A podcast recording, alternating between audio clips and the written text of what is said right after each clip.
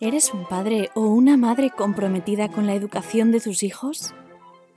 ¿Piensas que lo haces todo lo bien que sabes y aún así no consigues la satisfacción suficiente? ¿Con tu hijo todo parece más difícil? Si todos los días hay tensión en casa, tú tienes la responsabilidad de que eso cambie. Si quieres seguir siendo un padre o una madre habitual, sigue quejándote.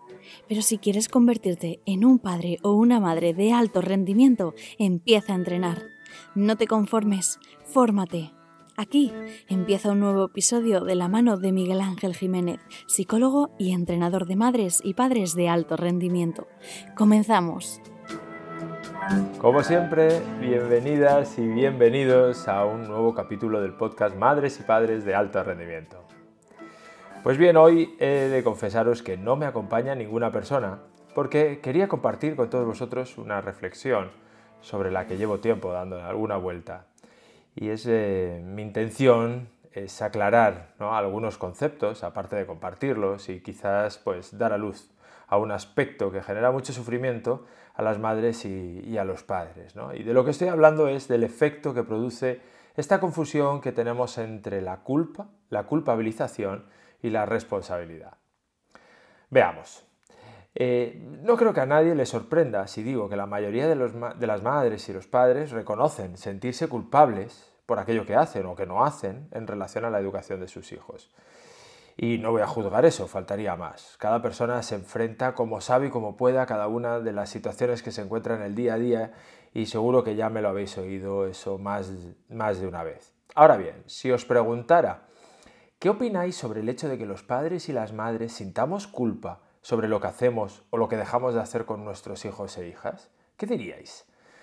Muchas personas me han dicho que consideran que eso no es bueno, que no les ayuda en nada, pero me dicen cosas como, ya sabes, me siento fatal, no debería, pero creo que lo he hecho mal y no sé cómo hacerlo, o no me gusta nada, pero, pero no me queda otra, si hago me siento mal, y si no hago también. No sé, qué duro y qué difícil me está resultando esto de ser madre o de ser padre. ¿no? Aquí tenemos, desde mi punto de vista, un lío montado tremendo. ¿no? Bueno, voy a intentar explicarme. Yo como padre puedo tomar una decisión con respecto a la educación de mis hijas que resulte equivocada o inadecuada para conseguir mis objetivos.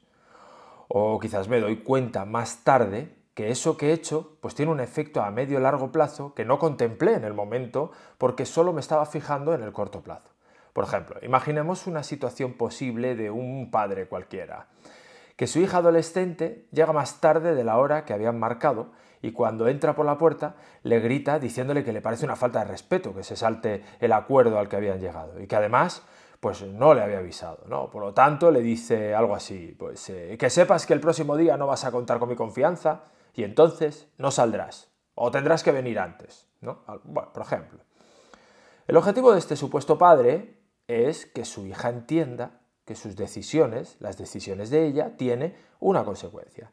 En este caso considera que ella, pues a lo mejor no le da importancia a las normas o que no tiene en cuenta lo que sus padres pueden pensar o sentir, ¿no? O se puede contar el padre a sí mismo que su intención es retarle, la intención de su hija es retarle, en fin, la explicación o la justificación que ese padre le sirva en ese momento. Siendo como fuere, resulta que ella le cuenta que ha acompañado a una amiga a casa porque se encontraba mal y sus padres no contestaban al teléfono o que a última hora surgió la oportunidad de hablar con ese chico que le gusta y que no tuvo en cuenta eh, el tiempo ¿no? mientras hablaba con él. La respuesta de este supuesto padre habrá podido ser coherente con sus criterios educativos, no dudo, pero aunque así fuera, resulta que entra en conflicto con otros valores que quiere que ella integre, como son, por ejemplo, la solidaridad y la amistad, o que no huya de sus objetivos y persiga sus sueños. Por tanto, aquí puede darse cuenta que su respuesta, ese, ese gritar, esa amenaza o castigo fruto de su preocupación, no fue la respuesta más adecuada para el medio y largo plazo. Y en ese momento, pues justo en ese momento, es posible que ese padre sienta culpa una emoción desagradable, ¿cierto? Me pregunto entonces, por profundizar un poquito más o avanzar un poquito más en esto que estamos tratando. ¿Existe la emoción culpa? Y la respuesta es claro que sí. De hecho, el psicólogo clínico Roberto Aguado Romo y su equipo ya han demostrado que la culpa es una de las 10 emociones básicas del ser humano. Y es básica porque la sentimos desde el nacimiento. Incluso hay emociones que se han podido constatar que se sienten antes de nacer. Además es básica porque tiene unos rasgos faciales concretos que todos compartimos. O mm, también porque produce cambios en la temperatura de ciertas partes del cuerpo. Y porque es fruto de unos cambios bioquímicos cerebrales que en el caso de la culpa, por ejemplo, es un descenso de los niveles de la noradrenalina, de la dopamina y de la serotonina, unos neurotransmisores, en unas ciertas zonas de nuestro cerebro que da lugar a que aparezca el arrepentimiento ¿no? propio de la culpa. Esta es la primera fase, podríamos decir, de la culpa y la que nos produce tanto malestar. Ahora bien, es imprescindible sentir ese arrepentimiento, porque es lo que nos moviliza hacia la reparación. Por tanto, la culpa, como cualquier otra emoción, no es ni buena ni mala, simplemente es útil, aunque nos resulte desagradable sentirla, por supuesto. Pero como ya he dicho, es necesaria. Va a llevarnos a reparar el daño ese que sentimos, ¿no? que hemos provocado al otro. Si ahora vuelvo a la pregunta que hacía al principio, ¿qué opináis sobre el hecho de que los padres y madres sintamos culpa sobre lo que hacemos o dejamos de hacer con nuestros hijos e hijos? ¿Qué diríais? Y os comentaba que muchas personas me han dicho que consideran que eso no es bueno, que no les ayuda en nada, pues ya hemos visto que no es cierto, que la culpa sí sirve y que sí nos ayuda. Ya, Miguel, me dice, pero ¿qué hacemos con ese arrepentimiento? Porque no todo lo que hacemos desde ahí es adecuado, ¿no? Y ahí voy a intentar explicar el segundo concepto, la responsabilidad. Ese padre se arrepiente de haber gritado y amenazado a su hija porque no ha tenido en cuenta parte de la información. Que realmente esa información cambia el escenario y que sirve además como una oportunidad para enseñar a su hija ciertos valores y reforzar también el vínculo entre ellos. Ahora bien, en ese momento el padre se hace responsable de la situación y eso implica que aprende de lo sucedido y toma una decisión. Dará una nueva respuesta de la que también, por supuesto, es responsable del efecto que produzca esa respuesta ¿no? en su hija. Al menos en gran parte, porque, bueno, te reconozco que también entra en juego la interpretación que la hija haga de la respuesta del padre, por supuesto. Voy a repetir así un poco porque me parece o tengo la sensación de que puede estar un poco lioso. Digo, yo como padre soy responsable de mi respuesta, porque soy yo quien la decido y de parte de la consecuencia que de ella se derive, es decir, del efecto que provoco, tanto positivo como negativo, en, mi hija o mi hijo. Si yo le grito a mi hijo, yo soy también parte responsable de que mi hijo se sienta como se siente, ¿no? Fruto de ese grito. Ahora, eso no quiere decir que la nueva respuesta sea adecuada o coherente con sus valores y sus criterios educativos. Veamos con el mismo ejemplo dos posibles respuestas. Ese padre puede decirle a la hija, siento mucho la manera en la que te he hablado. Me ha podido la preocupación o el miedo a que te hubiera pasado algo. O quizás el cabreo, porque entendí tu retraso como una falta de respeto. Y acto seguido continúa, me parece muy bien que acompañes a tu amiga a casa. Me siento orgulloso de ti, por el gesto que has tenido. Te pido que la próxima vez me avises, porque estaba preocupado al ver que no llegabas a la hora. O si el motivo es por hablar con el chico que decíamos que le gustaba, ¿no? Pues eh, tal vez puede decirle, entiende que la próxima vez que salga tendrás que regresar antes a casa el tiempo de más que estuviste hablando con ese chico porque era un acuerdo entre ambos, entre tú y yo. Y esta es la consecuencia que también acordamos con antelación si llegabas tarde. ¿no? Por tanto, el próximo día llegarás antes el tiempo que ahora te has demorado. ¿no? Pero incluso así, puede añadir, pues hija, te reconozco que si yo hubiera hecho lo, yo hubiera hecho lo mismo si estuviera en tu situación. Y no pasa nada, no pasa nada. Ambas respuestas educan, que es lo que en principio toda madre y todo padre queremos, y además conectan emocionalmente, no afectan de manera negativa al vínculo entre ellos. Este es un ejemplo de respuesta en el que el padre se hace responsable tanto de los aspectos educativos como del tipo de relación que quiere establecer con su hija, en este caso adolescente. Ahora, veamos otra posible respuesta, quizás no tan respetuosa con ambas partes, ¿no? tanto con, la educación como con el vínculo, con la, relación, tras el arrepentimiento que siente el padre. ¿no? Imaginad que el padre decide no solo pedirle perdón, sino mostrarse condescendiente, ¿no? Y pensar que tiene que compensar a su hija aceptando cualquier petición de ella. En este caso también será responsable tanto de su respuesta como de las consecuencias que se derivan. Pongamos de ejemplo que la hija aprovecha la situación para llegar más tarde a casa el resto de los días. Muchas veces vemos a padres o madres que sintiéndose culpable y por querer compensar, al final ceden ante los deseos de sus hijos. En ambos casos, el que decíamos antes, ¿no? como el de ahora que acabo de decir, en ambos casos el padre es responsable. Pero en el segundo caso, aun siendo responsable, no está siendo coherente con sus valores a corto, a medio y a largo plazo. Y tampoco defiende el respeto mutuo, o por lo menos no se lo enseña como un valor fundamental.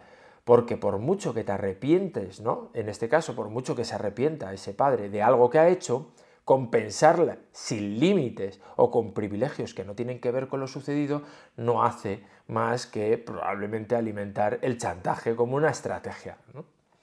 Resumiendo, pues eh, ¿podemos sentir culpa? Claro que sí. Y no ocurre absolutamente nada.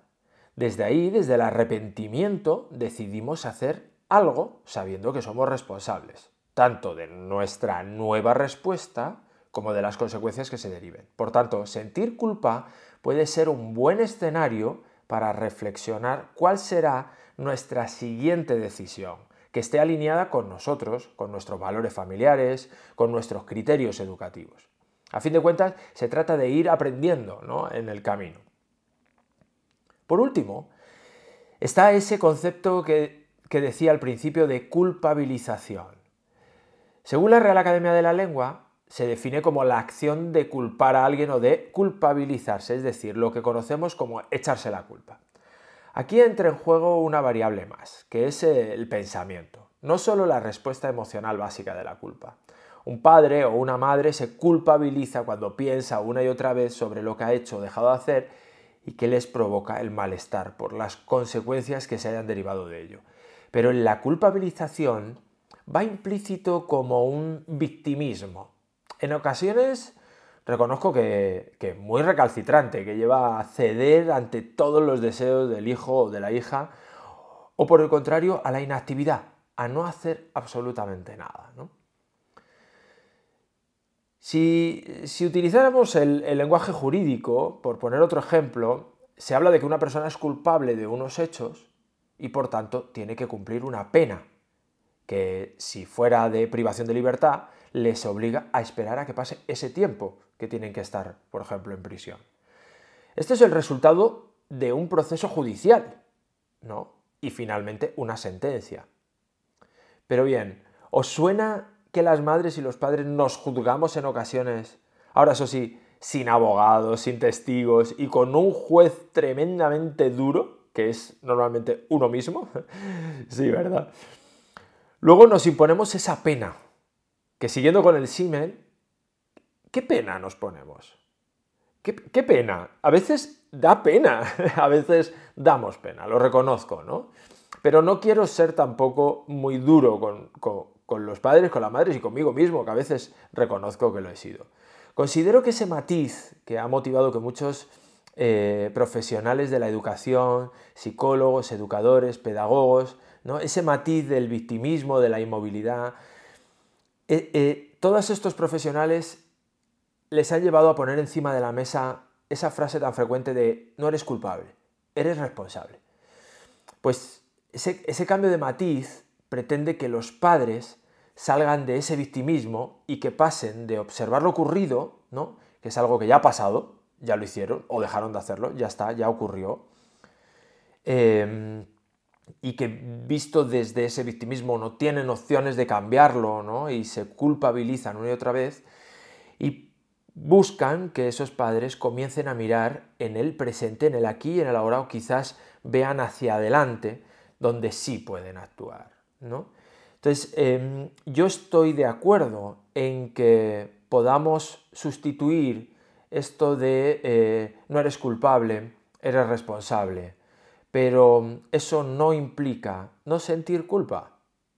La culpa la sentimos y como decía al principio, no es malo que la sintamos. ¿no? Bueno, ¿qué hace entonces una madre o un padre de alto rendimiento? Pues como ya sabéis y habéis escuchado capítulos anteriores, lo que define a estos padres y a estas madres es que entrenan su capacidad para darse cuenta, para distinguir su estado emocional y el estado emocional de sus hijos, para valorar si es el más adecuado para dar la respuesta en cada momento, para aprender de todas esas situaciones en las que consideran que se han equivocado y para hacerse responsable tanto de sus respuestas como de las consecuencias que se deriven de ellas, siempre intentando que se acerquen a sus objetivos educativos. Estos padres y estas madres se entrenan para no culpabilizarse en vano. Cuando lo hacen, también se dan cuenta y lo convierten en una oportunidad para seguir aprendiendo, para ser modelos y referentes ante sus hijos, para que aprendan que no se debe ceder al chantaje y tampoco pretender obtener beneficios de esa culpabilización de otros. Y sobre todo para distinguir la culpa de la responsabilidad, la culpa y la responsabilidad, ¿no? decía, de la culpabilización y por supuesto del amor que sentimos por ellos, que a veces también se mezcla ahí. Pues bien, eh, hasta aquí el capítulo de hoy. Eh, espero que te haya gustado esta reflexión o al menos, bueno, que te haya hecho pensar un poquito. Y ya sabes, si quieres compartir tu opinión o sugerencia conmigo, pues puedes hacerlo a través de los mensajes del podcast o a través de mis redes sociales en Facebook, Instagram, bien como Miguel Jiménez o como Padres de Alto Rendimiento.